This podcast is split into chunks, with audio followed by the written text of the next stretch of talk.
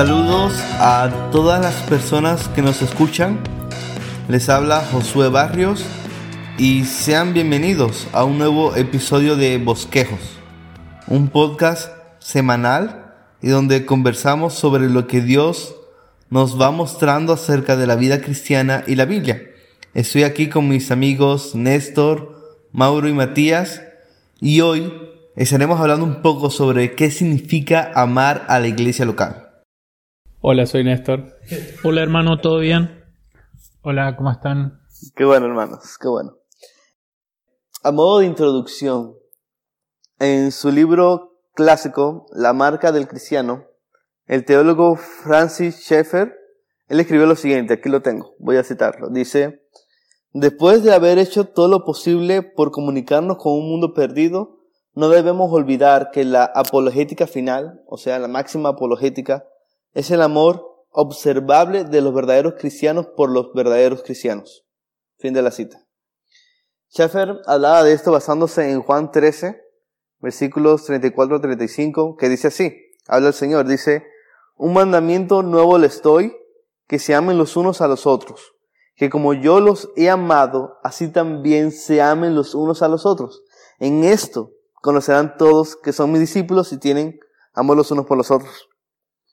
Me encanta mucho ese pasaje. Nos enseña que nuestro amor por los cristianos testifica de nuestro amor por Cristo. Y el principal lugar donde esto debe evidenciarse es en la iglesia local, la comunidad de creyentes a la que pertenecemos. Entonces, el plan en este episodio es platicar un poco sobre esto. Y aquí tengo algunas preguntas que estaremos respondiendo y oramos poder ser útiles para todos los que nos escuchan. En primer lugar, y para empezar a definir los términos para los amigos que nos escuchan, ¿Qué es la iglesia local y por qué es tan importante? Una iglesia local es una comunidad de creyentes y que se reúnen de forma regular, y estoy citando un poco, parafraseando lo que Nine Marks o las nueve, nueve marcas tienen en su página, pero es una comunidad de creyentes que se reúne de forma regular para guardar y practicar todo lo que la Biblia nos, nos pide, especialmente en el Nuevo Testamento a nosotros como cristianos, nos pide que practiquemos. Y es la expresión, o sea, yo, yo diría que es la expresión eh, que, que uno puede captar de lo que es el cuerpo de Cristo, porque la iglesia es toda la, la, enorme cantidad de creyentes que hay en, en, la tierra y que ha habido durante el tiempo, pero nosotros cuando hablamos de practicar ciertas cosas con la iglesia, el amor unos por otros, es como vamos a hablar hoy, eh, no, no podemos hacerlo en general a la iglesia de todos los tiempos, lo podemos practicar en nuestra iglesia local. Entonces la iglesia local es la expresión de la iglesia general. Sumo mucho a lo que, a lo que decía Matías, creo que la iglesia local es el espacio donde un grupo de creyentes se reúnen para cumplir con los sacramentos, para estudiar la palabra y para practicar la disciplina y el amor. Em, ¿Y por qué es tan importante? Es una institución que puso el Señor, es un espacio donde Dios nos da como creyentes para justamente practicar estas cosas y son creyentes que nos van a alentar en nuestra vida cristiana, que nos van a acompañar, que nos van a confrontar creo que cuando pensamos en, la iglesia, eh, pocas veces nos hacemos la idea de, por ejemplo, un grupo de atletas que se juntan y entrenan y tienen su propio club. La iglesia no es un club, pero sí es un espacio en donde nos juntamos con un mismo fin, donde nos reunimos con el fin de alabar y adorar a Dios. Y juntamente con otros creyentes podemos ser alentados para mantener ese fin. Entonces, creo que en forma práctica puedo resumirlo en estas palabras y es importante porque es la institución de Cristo, es la novia de Cristo, fue comprada con su sangre. Creo que eso es lo más importante de la iglesia. Eh, Jesús, cuando la gente estaba sentada alrededor de él, eh, llega la madre de él y le dicen, tu madre y tus hermanos están afuera y te buscan. Él les respondió diciendo, ¿quién es mi madre y quiénes son mis hermanos? Y mirando a los que estaban sentados alrededor de él, dijo, He aquí mi madre y mis hermanos, porque todo aquel que hace la voluntad de Dios, ese es mi hermano y mi hermana y mi madre. Eh, prácticamente lo que está diciendo eh, Jesús es que ahí está su familia y cuando nosotros los hijos, todos los que somos hijos de Dios nos reunimos, eh, es una reunión de hermanos y es una reunión de familia. Si amamos a, a una familia de sangre, ¿cómo no hablar, a, cómo no amar a la familia de la fe, no? A veces vemos a la iglesia también con una actitud consumista, como si la iglesia fuera un proveedor de servicios espirituales, por así decirlo. Y no, es un pueblo, es un pacto, el pueblo de Dios comprado con sangre y es todo lo contrario a nuestras actitudes egoístas que podamos llegar a tener. Exacto. Estoy de acuerdo con sus respuestas, creo que son muy buenas. Y no tengo nada que añadir, así que aquí va la siguiente pregunta. Ya sabemos que es la iglesia. Ahora, ¿qué significa amar a la iglesia local y por qué debemos amarla? Yo creo que amar a la iglesia es una, una muy buena forma de reflejar a Dios, al Dios trino, que en su misma, al ser una trinidad de tres personas y una pero una sola esencia, hay un elemento relacional ahí. Y de hecho Jesús cuando ora por sus discípulos y, en esa oración también está orando por todos los que van a creer por la predicación de, los apóstoles, que somos nosotros. Eh, él dice, Jesús dice, oro para que ellos sean uno como nosotros somos uno. Entonces la unidad de la iglesia, y lo, pienso la unidad en, la paz y en la, unidad en el amor, eh, refleja quién es Dios, refleja quién es Dios refleja a la Trinidad y ese elemento relacional que en la Trinidad ya existía. También refleja el Evangelio, la historia del Evangelio. Eh, pienso en Efesios, cuando Efesios capítulo 2, cuando él dice que eran dos pueblos, pero ahora se han hecho uno y ha derribado la división que había, hablando de los judíos y los gentiles, y, justamente en esta época también, ¿no? Este, de muchos pueblos, de muchas naciones, somos, estamos en unidad y eso refleja eh, la belleza del Evangelio, anuncia eh, las riquezas de las bondades que Dios tuvo en Cristo Jesús por, nosotros. Entonces, estar unidos en amor a pesar de lo diferente que somos, a pesar de los diferentes trasfondos que tenemos, eh, y los diferentes niveles socioeconómicos que podamos llegar a tener, la unidad de la iglesia en amor es importante porque refleja a Dios, porque refleja el Evangelio. Tomando el versículo que citaste, me encanta porque el versículo completo dice lo siguiente, dice, para que todos sean uno, ora Jesús, como tú, oh Padre, estás en mí y yo en ti, que también ellos estén en nosotros, para que el mundo crea que tú me enviaste. O sea, por medio del amor de la iglesia, el mundo va a creer que Jesús viene a este mundo a redimirnos. Néstor, ¿ibas a decir algo? Un ejemplo que se me viene a la mente cuando, cuando preguntas qué significa amar a la iglesia y es el día de mi casamiento, eh, el pastor que nos estaba casando me citó un pasaje que decía que Néstor tenía que amar a su esposa como Cristo amó a la iglesia. ¿Y qué significaba eso cuando, cuando vas al, a los hechos prácticos de qué hizo Cristo por su iglesia, que Él murió por su iglesia, que Él dio su vida por la iglesia.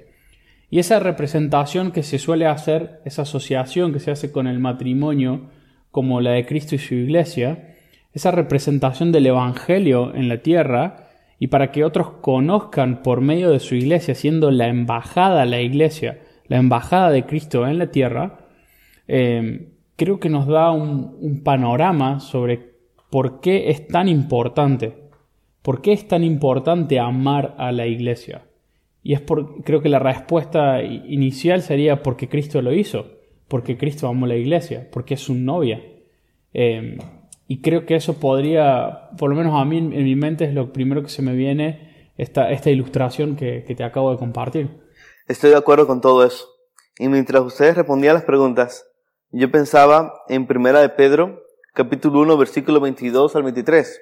Dice así en la nueva traducción viviente, dice, al obedecer la palabra, ustedes quedaron limpios de sus pecados. Por eso, ahora tienen que amarse unos a otros como hermanos, con amor sincero. Ámense profundamente de todo corazón, pues han nacido de nuevo pero no a una vida que pronto se acabará. Su nueva vida durará para siempre porque proviene de la eterna y viviente palabra de Dios. Entonces, cuando uno lee todo esto, estaba pensando, es muy fácil decir amén. Súper genial, qué lindo, qué bonito. Lo realmente complicado es ponerlo en práctica. Es más sencillo decir que debemos amar a la iglesia que amar a la iglesia. Amar a la iglesia es costoso. Requiere morir a uno mismo, requiere morir a las preferencias, requiere morir a una actitud consumista, como mencionaba Mauro hace un momento. Así que quería preguntarles, ¿cuáles son algunos obstáculos comunes con los que debemos lidiar para amar mejor a nuestra iglesia, a nuestras iglesias y, y cómo podemos afrontar esos obstáculos? Yo creo que el primer obstáculo que tengo para amar a la iglesia soy yo mismo, porque soy un pecador. Alguien dijo una vez, si encuentras la iglesia perfecta no te metas porque la vas a arruinar. Entonces, creo que es el primer obstáculo con el que me encuentro, es mi propio pecado, mi propio egoísmo, que, que me lleva a, herir a mis hermanos, que lo único que hace es ser totalmente egoísta y, y causar daños, causar divisiones. Eh, entonces creo que ese es el primer obstáculo. ¿Y cómo podemos afrontarlos? Eh, en lo personal, creo que una de las bendiciones que Dios nos ha dado dentro de la iglesia es poder tener amigos y hermanos como ustedes que pueden confrontarme, que pueden decirme, Néstor, lo que estás haciendo está mal, Néstor, estás causando esta división, Néstor, estás causando este problema. Y creo que es lo primero que, que podríamos buscar en una iglesia, ¿no? Amigos bíblicos, amigos que nos lleven a la palabra de Dios y no que nos digan lo que nosotros queremos escuchar, no esos amigos que el mundo eh, nos da y te dicen, no, no, lo que vos estabas haciendo estaba bien y salen a defenderte sea el cual sea el costo, aunque vos estés errado. Necesitamos amigos, pero también Dios ha puesto pastores y líderes maduros que podemos ir a ellos, podemos pedirles consejos, podemos confesarles nuestros pecados también y podemos ser confrontados, podemos ser disciplinados por la iglesia, por, por ellos, por, por, nuestros líderes. Entonces, creo que el principal obstáculo soy yo. Eh, ¿Y cómo puedo afrontarlo? Es buscando, buscando un consejeros bíblicos. Siguiendo lo mismo que vos estás diciendo, Néstor, yo estoy completamente de acuerdo. Y en parte tiene que ver con nuestras expectativas, ¿no? Volviendo a la idea esa de consumista, eh, a ver si no cumple nuestras expectativas en las cosas, en cómo tiene el ministerio de alabanza, en cómo se enseña la Biblia, hasta incluso en cuestiones doctrinales. Eh, si no estamos, no cumple nuestras expectativas eh, en cuanto a una cuestión estética de del lugar donde nos reunimos o de lo que fuera. Entonces, creo que el verdadero problema a veces, o el principal, la primera dificultad somos nosotros mismos. Em, queremos que queremos que sacie todas nuestras expectativas, todo lo que nosotros entendemos que tiene una iglesia y no las cuestiones bíblicas que la escritura nos habla de que la iglesia tiene que ser también en parte columna y baluarte de la verdad. Matías, ¿querías comentarnos algo? Sí, yo voy a recuperar, eh, o quería recuperar algo sencillo que dije al comienzo, el aspecto relacional.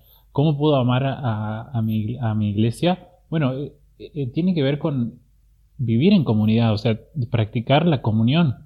Porque así no, si no, no vas a poder practicar el amor. Eh, la Biblia, en su, en su mandamiento de amar, siempre es unos a otros, tengan amor unos con otros. Y por ahí damos por sentado el unos, con, unos, por, unos por otros o unos a otros. Entonces, para poder amar, y por ahí suena hasta absurdo que lo tengamos que aclarar, pero en esta época de virtualidad, hay mucha gente que dice, me congrego en tal iglesia, amo, mi iglesia es tal y está miles de kilómetros y lo ve por internet. y ahí no hay comunión y no puede practicar el amor, no puede practicar ningún unos por otros o unos a otros.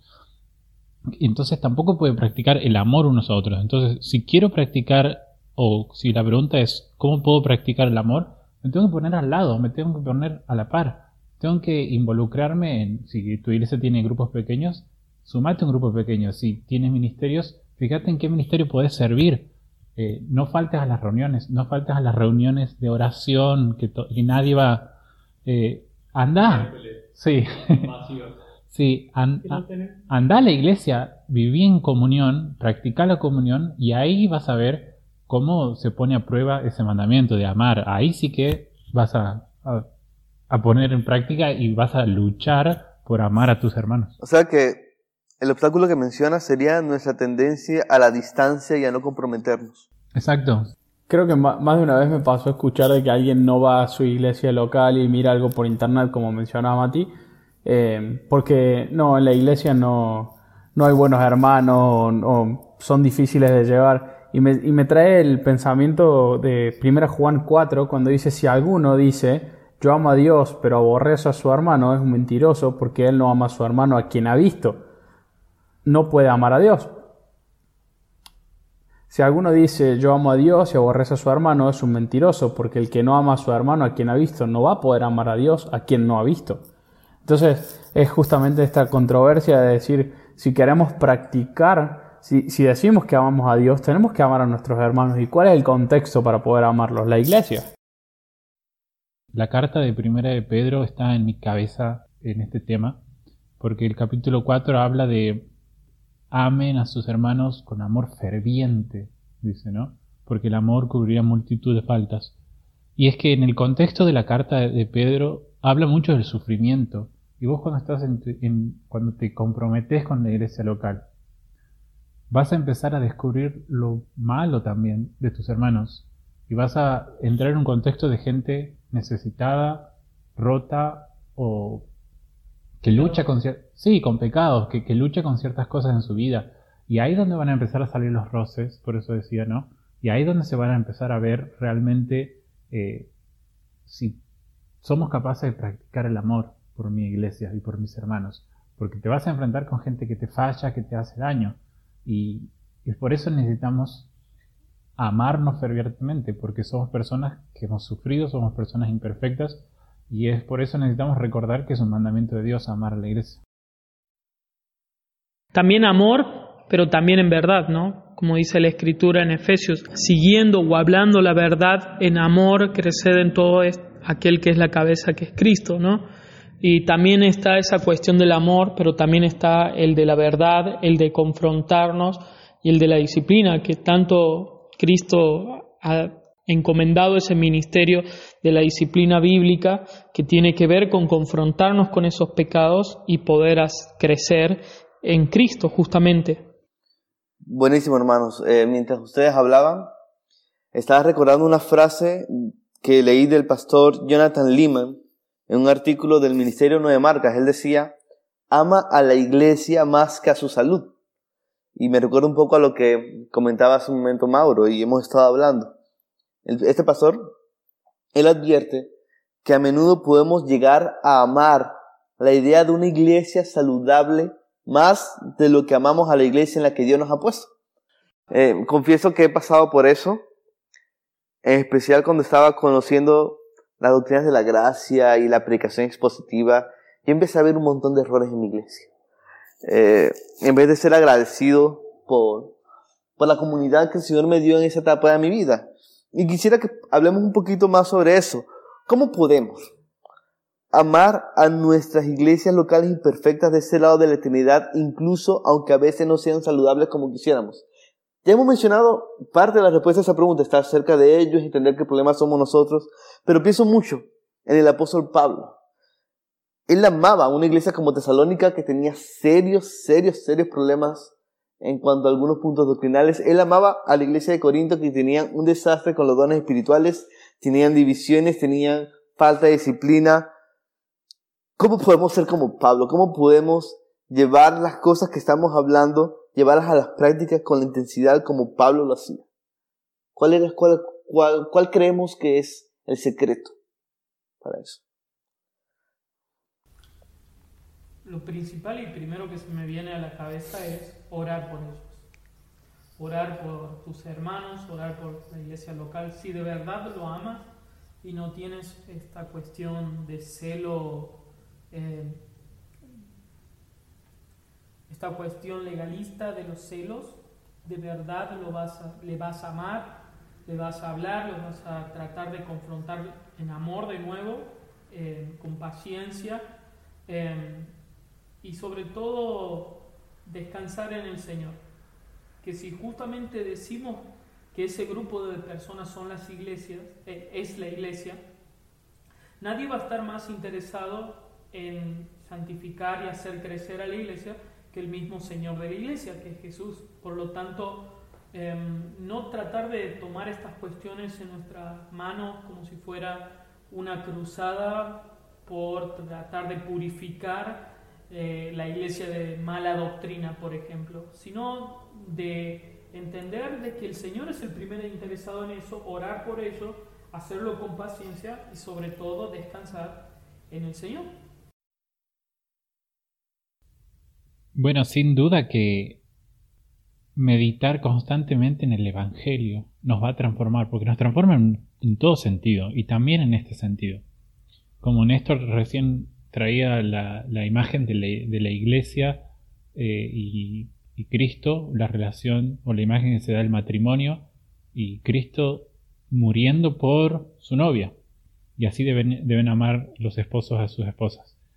Eh, entonces tenemos que traer a, nuestra memoria el Evangelio, a nuestro corazón el Evangelio, y decir, esta iglesia así imperfecta como es, Cristo la amó hasta la muerte, a esta iglesia local con todas sus fallas, Cristo la amó hasta la muerte y entregó su vida, derramó su sangre y sufrió todo lo que sufrió y mientras sufría pensaba en esta iglesia local, pensaba en los hermanos que hoy te rodean y se alegraba y su esperanza era el fruto de todo, de todo su sufrimiento.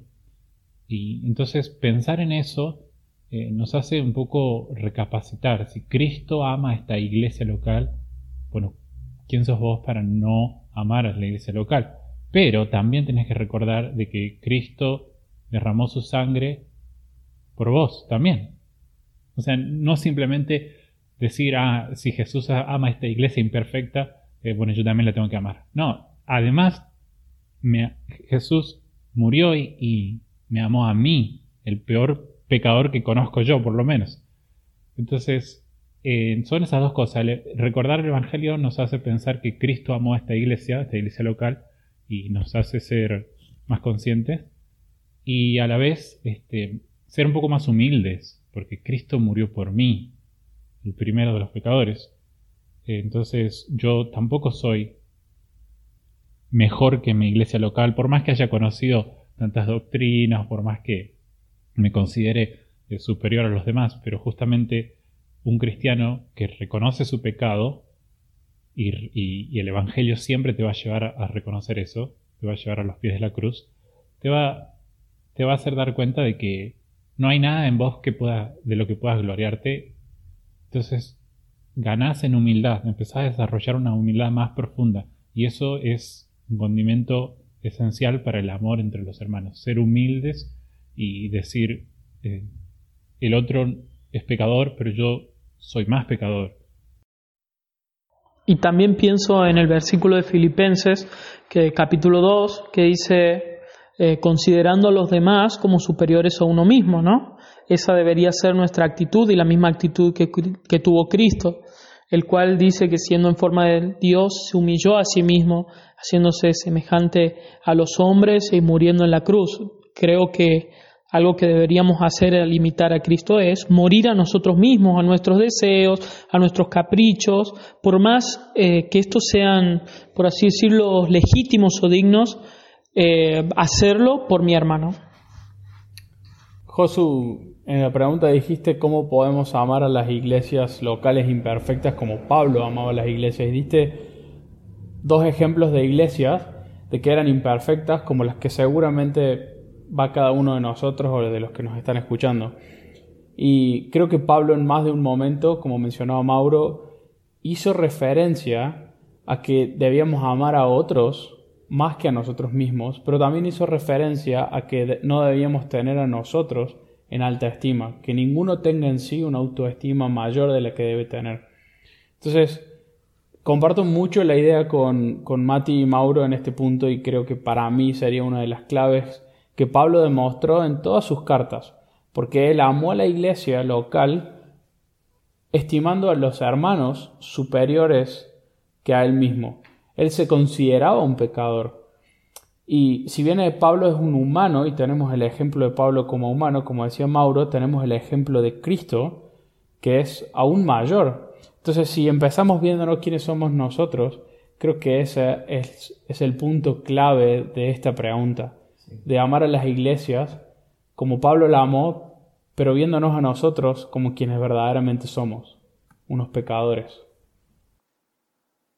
A mí me encanta cuando Pablo habla en 2 Timoteo capítulo 2 dice que él todo lo hace por amor a los escogidos.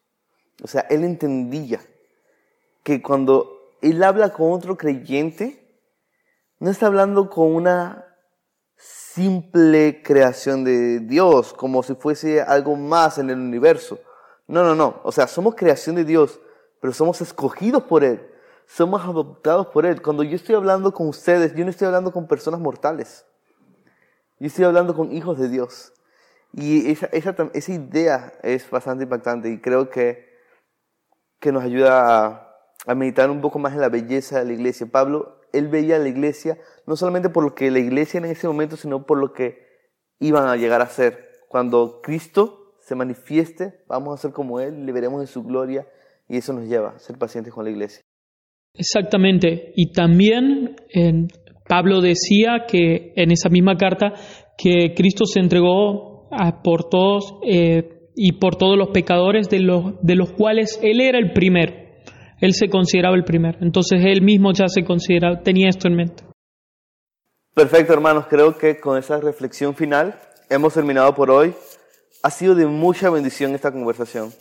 Y oramos que pueda hacerlo para los amigos que nos escuchan, que el Señor nos conceda amar más y mejor a nuestras iglesias. Y a los amigos que nos oyen, les invitamos a seguir nuestro podcast en su plataforma favorita y seguirnos en nuestros perfiles sociales. Muchas gracias por acompañarnos en esta ocasión. Les animamos a no perderse nuestro próximo episodio. Que Dios les bendiga.